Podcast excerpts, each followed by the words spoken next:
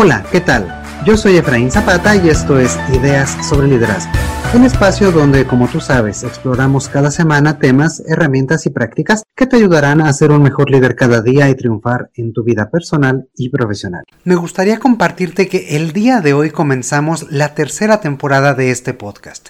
Muchísimas gracias por estar con nosotros y por escucharnos. Al día de hoy ya superamos las 2.500 descargas y estamos llegando a diferentes países, principalmente México, Estados Unidos, Colombia, Perú, España, Francia, Canadá, Alemania, entre muchos, muchos más. Así que un gran saludo hasta donde sea que nos estés escuchando. Es gracias a todos ustedes que este esfuerzo vale la pena y nos llena de ánimo para continuar desarrollando contenidos para ti que nos escuchas en cualquier parte del mundo. Por favor, síguenos ayudando a llegar a cada vez más personas y crecer esta comunidad. Recuerda que líderes forman a otros líderes, así que recomiéndanos con tus compañeros, colegas y amigos. En la medida en que más personas a tu alrededor compartan este tipo de visión, será más fácil para ti coordinarte con ellos y lograr un cambio trascendente. Así que diles dónde encontrarnos, ya sea en Spotify, iTunes, Google Podcast o comparte directamente desde la aplicación que estés utilizando en este momento el vínculo para que nos puedan descargar. Y ahora sí, entremos en materia. Hemos dicho en diferentes ocasiones que la herramienta más importante de un líder es la comunicación. A través de ella podemos definir los objetivos, coordinar esfuerzos, identificar las necesidades del equipo, retroalimentar, dar seguimiento y mil y un cosas más. Ahora bien, para construir una comunicación fluida y transparente es imprescindible generar un entorno de confianza mutua. Si las personas no confían en nosotros, no estaremos logrando ser líderes. Por más que hablemos con ellos, solicitemos tareas o tratemos de involucrarlos, nuestro impacto será mucho muy pequeño y las personas a nuestro alrededor actuarán siempre con cuidado y con recelo. ¿Alguna vez has experimentado este tipo de ambiente? Espero que no, porque no es muy agradable, pero tal vez lo hayas visto en otro lugar. Cuando no hay confianza, las cosas simplemente no suceden. La energía se pierde en estarse cuidando los unos de los otros y en general se tiene un clima de trabajo pesado y agotador. Entonces, ¿qué es la confianza? ¿Cómo hacer que las otras personas confíen en mí y se pueda generar un entorno agradable de trabajo? O al revés, ¿cómo saber yo en qué personas confiar? Y también cómo generar este entorno o este ambiente de confianza. Pues bien, de todo esto platicaremos el día de hoy. La primera pregunta que nos hicimos es ¿qué es la confianza? En lo personal me gusta adentrarme al significado de las palabras y de su etimología, porque creo que esta nos dice mucho sobre la naturaleza del concepto y lo que éste encierra. En particular, la palabra confianza proviene del latín confidencia. Esta a su vez está formada por dos elementos, el prefijo con, que significa junto con algo, y el término fides, que significa fe. Por tanto, la palabra confianza podría traducirse literalmente como con fe en algo o con fe en alguien. Encierra esta idea de convicción hacia uno mismo o hacia los demás. Entonces, confianza es la seguridad o la esperanza de que uno mismo o los demás actuarán de una manera dada en una situación particular. Por ejemplo, tener la seguridad de que una persona nos hablará con la verdad, cumplirá lo que ha dicho, hará lo que se le solicita, o fe en que comparte los mismos valores que yo tengo, por ejemplo.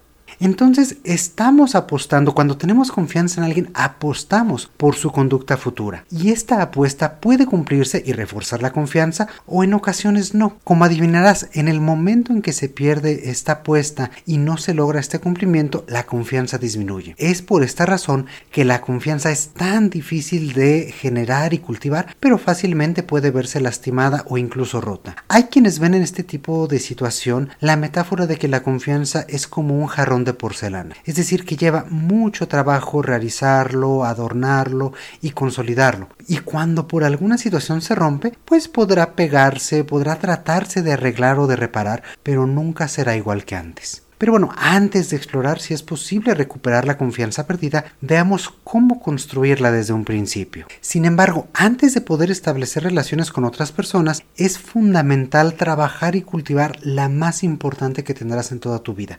Esta es la relación contigo mismo. Una buena relación contigo mismo comienza por conocerte, saber quién eres, conocer incluso nuestras habilidades y fortalezas, qué es lo que nos distingue de los demás y qué es importante para mí mismo para mí misma. Identificar, por ejemplo, las razones que nos impiden estar seguros de nosotros mismos o nuestras capacidades en ciertas circunstancias. Es decir, qué nos impide confiar en nosotros mismos. Para conocerme mejor y poder desarrollarme, tengo que tener una actitud de apertura al aprendizaje, tengo que tener esta curiosidad para adquirir nuevas habilidades y poder trabajar mis áreas de oportunidad o mis debilidades, conocerme cada vez mejor y continuar desarrollándome y aprendiendo. Además, va a ser importante cumplir los compromisos con uno mismo y lamentablemente estos son los primeros que rompemos. Piensa, por ejemplo, en tus propósitos de año nuevo. Son compromisos que tú te hiciste a ti, que tú dijiste yo quiero lograr esto. Y sin embargo, ahora que estamos justo a mitad del año, te preguntaría, ¿qué tantos de estos compromisos mantienes vigentes? ¿Cuántos ya has roto? Y más aún, históricamente, en todos los años de vida que tienes, ¿cuántas veces has logrado estos compromisos o estos propósitos de año nuevo. Es decir, cumplir tu palabra, cumplir ese compromiso contigo mismo, también es una forma de consolidar tu autoconfianza.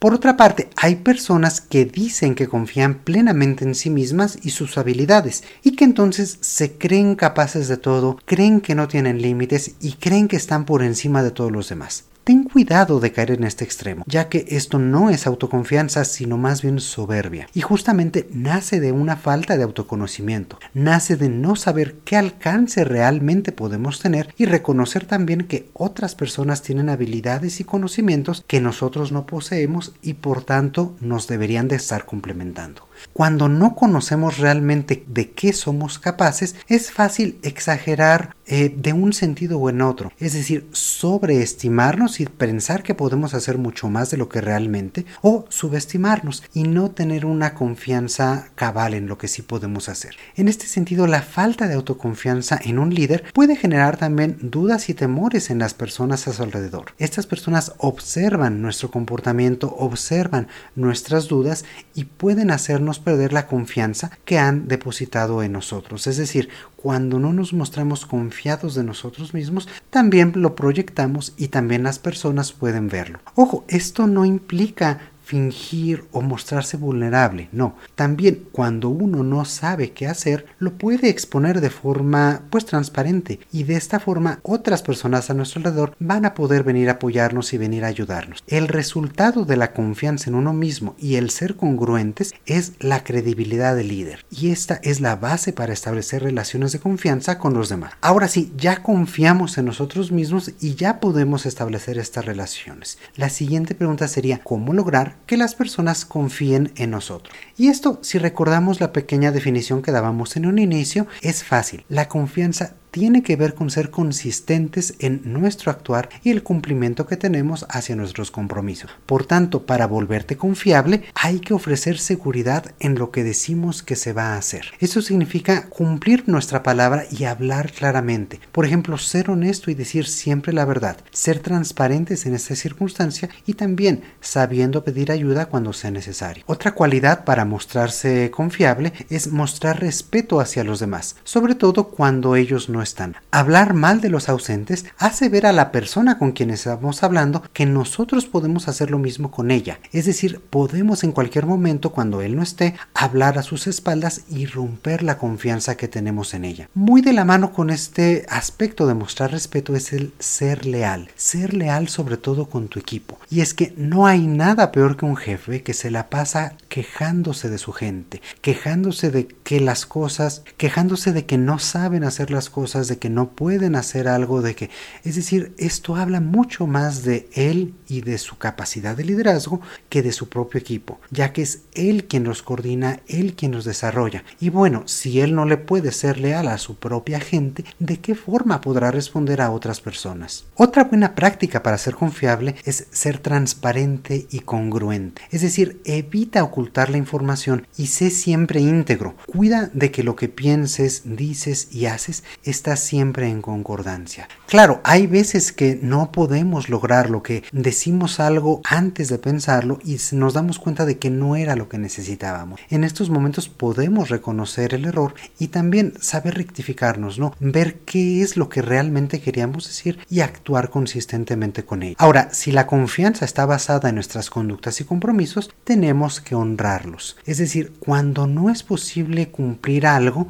habla, di las cosas con tiempo y establece un diálogo para explicar la situación y encontrar soluciones con otras personas. Nadie, ninguno de nosotros somos perfectos ni tampoco estamos exentos de que haya situaciones externas que nos impidan cumplir con algo que logramos. Pero si no lo decimos, si no lo exponemos, si no lo ponemos sobre la mesa, pues nos quedamos callados y no cumplimos o cumplimos a medias cuando podrían haber habido otras alternativas. Por ejemplo, si tú sabes que no vas a lograr lo que prometiste por cualquier situación, puedes hablar con la otra persona para explorar alternativas, explorar opciones que te permitan ganar tiempo o ganar los recursos que tú necesitas para cumplir cabalmente. Y aquí pues una opción es esta, es ampliar el plazo de entrega. Otra puede ser entregar parcialmente. Hay veces que la otra persona a lo mejor no necesita todo lo que nosotros le prometimos en una sola exhibición. A lo mejor con un adelanto o con una parte, esta otra persona puede continuar su proceso o puede tener ya un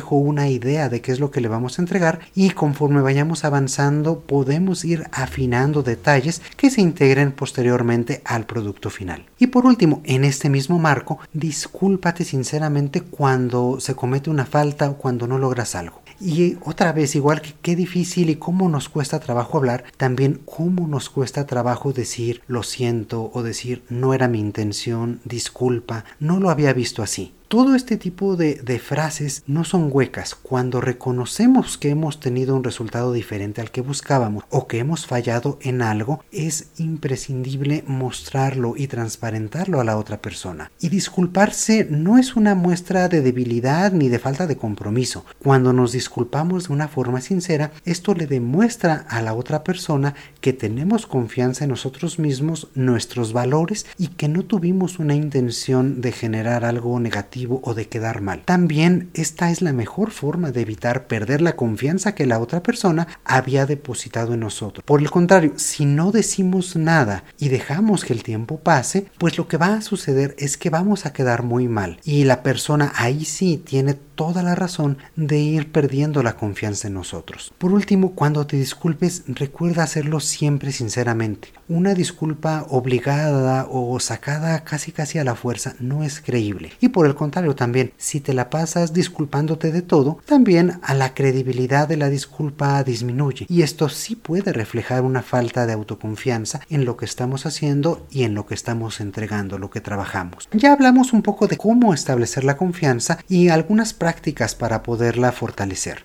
Ahora también nos podemos preguntar, como líderes, ¿cómo podemos ampliar la confianza? Y es que uno de nuestros retos principales es generar una cultura de confianza al interior de nuestro equipo. Aquí hay un sentido de responsabilidad compartida por los resultados y la gente sabe que los errores son fuente de aprendizaje, no de regaños o reclamos. Por el contrario, si no hay confianza en el equipo, ¿qué va a pasar con los errores y los fallos? Los van a ocultar. Y los van a ocultar justamente para no ser regañados, no ser intimidados, no, que no haya consecuencias negativas. Y es que en este tipo de, de anticultura, la gente no se da cuenta de que esconder ese tipo de errores lo único que hace es generar como una bola de nieve, ¿no? Que cada vez este tipo de errores se presente más y más frecuente y cada vez seamos menos efectivos, generemos eh, mucho más desperdicio de tiempo, de trabajo, de recursos, etcétera, y que finalmente no logremos los resultados. Cuando generamos equipos con esta cultura de confianza en el que las personas confían mutuamente de forma real las unas en las otras, la comunicación es mucho más efectiva y como decíamos al inicio, mucho más transparente. En estas circunstancias se evitan conflictos, se evitan retrabajo, es mucho más clara las expectativas y alcances de cada quien y existe un entorno de apoyo mutuo y de lealtad. Cuando alguien requiere ayuda, se le da inmediatamente y cuando alguien no puede cumplir algo, él es el primero en pedir ayuda y el resto del equipo se une para apoyarlo. Cuando un líder logra generar la confianza de su gente y conforma equipos con esta cultura, también tiene un efecto multiplicador en su propia reputación y en toda la organización. Finalmente, cuando llegamos a un aspecto mucho más amplio, cuando estamos hablando de la organización en su, en su conjunto, una organización que cultiva la confianza da resultados consistentes y está alineada a nuestros valores, tanto como colaboradores, es decir, como parte de ello, pero también como usuarios, como clientes. Es decir, estas organizaciones que generan confianza al exterior también generan confianza en el mercado al que pertenecen y nosotros como clientes las podemos ver de una forma mucho más positiva. Finalmente hay otra pregunta que te ofrecí responder al inicio y que no se me ha olvidado, pero la he dejado al final porque me parece que es una de las más difíciles de contestar. Y esta es ¿en quién realmente se puede confiar? Y aunque parezca muy sencilla y práctica esta pregunta, en realidad es una pregunta muy profunda y hasta filosófica. Y para mí la respuesta a esta pregunta parte de que hay dos formas de ver el mundo. La primera es creer que en general las personas son buenas y tienen una intención positiva en sus relaciones y en sus acciones la segunda, la más pesimista, es creer en general que las personas son malas y tienen una intención de tomar siempre ventaja tanto en su actuar como en las relaciones que entablan. Y bueno, a este respecto los filósofos llevan siglos discutiendo esta pregunta. Podemos pensar en mil ejemplos y contraejemplos, pero en lo particular me gustaría proponerte cambiar la pregunta de fondo, cambiar el paradigma. La pregunta que yo te propongo no es si las personas son buenas o malas por naturaleza, sino yo dónde quiero vivir, en una realidad en que las personas sean por naturaleza buenas o en donde sean malas. Y a mí me gusta más la primera opción, y yo elijo creer que en general las personas son buenas por naturaleza. Claro, habrá sus excepciones, pero en general las personas son buenas y tienen una buena intención. Entonces, con este marco, el principal trabajo de un líder será inspirar confianza y darla a los demás de corazón. Por ello, elegirá también predisponerse a creer en los demás. Y es que recuerda que como seres humanos somos seres sociales y dependemos los unos de los otros. Lo que nos ha permitido generar una sociedad es justamente empezar a confiar en los demás. E históricamente hemos generado mecanismos para confiar los unos en los otros y también tratar de evitar ser engañados por los demás. Regresando una vez más al contexto del equipo o el contexto organizacional, podemos establecer una relación inteligente y dinámica con las personas tratando este tema de la confianza evaluando dos elementos. Y esta es la relación en sí misma y los resultados que la persona nos va dando. Estos dos elementos, la relación y los resultados, son los que van a permitir continuar desarrollando y fortaleciendo la confianza en los demás. Es decir, la relación puede mantenerse muy bien, pero si la persona ya no está generando los resultados prometidos, ya no está cumpliendo con los acuerdos y ya no está teniendo el impacto que solía tener, seguramente nuestra confianza para delegar en ella determinadas actividades o tareas va a ir disminuyendo con el tiempo. Y lo mismo sucede de forma inversa. A lo mejor esta persona continúa teniendo resultados extraordinarios, cumpliendo con sus acuerdos y teniendo en general un buen desempeño. Pero a lo mejor hay elementos de actitud, elementos de la emoción que nos genera, es decir, elementos de la relación que ya no son igual que antes. Es decir, la relación se ha ido mermando o se ha ido eh, raspando con el tiempo. Y en este sentido, la confianza también en ella va a disminuir a pesar de que sus resultados se mantengan. Como te has dado cuenta, la confianza es la base sobre la que puedes construir tu liderazgo. A través de ella podrás primero conocerte más profundamente a ti, pero poco a poco relacionarte mejor con las personas a tu alrededor y establecer una comunicación fluida y transparente con ellos. Además, te ayudará a consolidar la credibilidad que proyectas hacia afuera y comenzar a construir una reputación positiva en tu organización que te ayudará a posicionarte cada vez mejor. Comienza por cultivar tu autoconfianza y apoya a tu equipo a que también confíen en ellos mismos. Así generarás cercanía y aumentarás su seguridad e incluso su motivación. Contagia esta emoción a las personas a tu alrededor y genera una cultura de confianza. Y bueno, hasta aquí llegamos el día de hoy. ¿Qué te ha parecido este episodio? ¿Cómo percibes el nivel de confianza en tu equipo? ¿O de qué otros temas te gustaría que platiquemos? Cuéntanos y déjanos tus opiniones y experiencias en cualquiera de nuestras redes sociales y no te olvides de recomendarnos a tus conocidos para que igual que tú nos sigan en Facebook, Instagram, Twitter o LinkedIn. Si quieres también escribirme directamente, me puedes encontrar en Twitter como arroba. Como siempre, espero que las ideas que hemos platicado te sean de utilidad y encuentres formas para aplicarlas desde ahora en tu vida personal y laboral. Te mando un muy fuerte abrazo. Mi nombre ya me conoces, soy Efraín Zapata y te espero a la próxima con nuevas ideas sobre liderazgo. Gracias.